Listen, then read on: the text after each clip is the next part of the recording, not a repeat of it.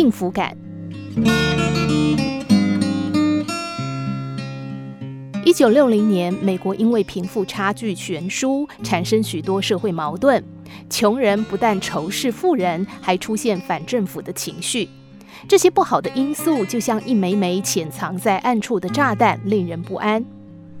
为了构建一个和谐的社会，政府部门曾经想了许多方式，例如给富人加税、给穷人提高福利等等，但是没有什么成效。有一天，一位电视台的摄影记者拍摄到两组画面。一组画面的主人翁是一家公司的总经理，总经理在办公室里超负荷的忙碌着，虽然西装笔挺，但神情憔悴，满脸疲惫。另外一组画面的主人翁是一位办公大楼的清洁工，身穿蓝色帆布衣，只见他一边清扫垃圾，一边哼着美国乡村音乐，一副怡然自得的样子。总经理是美国典型的富人代表，而清洁工是美国典型的穷人代表。这两组镜头在电视上播出之后，奇迹出现了。不但穷人不再仇视富人，居然还有很多富人羡慕起穷人的生活。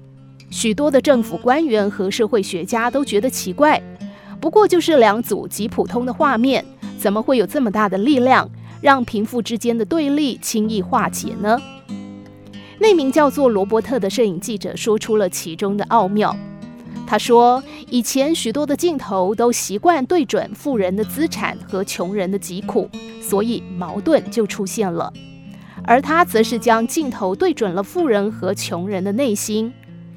富人因为欲望太多，所以神情疲惫；而穷人因为生活简单，所以满脸自得。富人和穷人不能只比物质，还要比幸福感。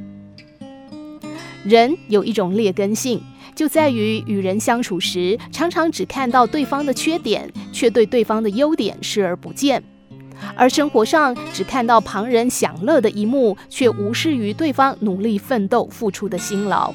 因为人的焦点在哪儿，他的眼界思想就会在哪儿。如果没有办法克制人性中这点劣根性的话，就会对人生、对社会充满怨恨、不满与嫉妒。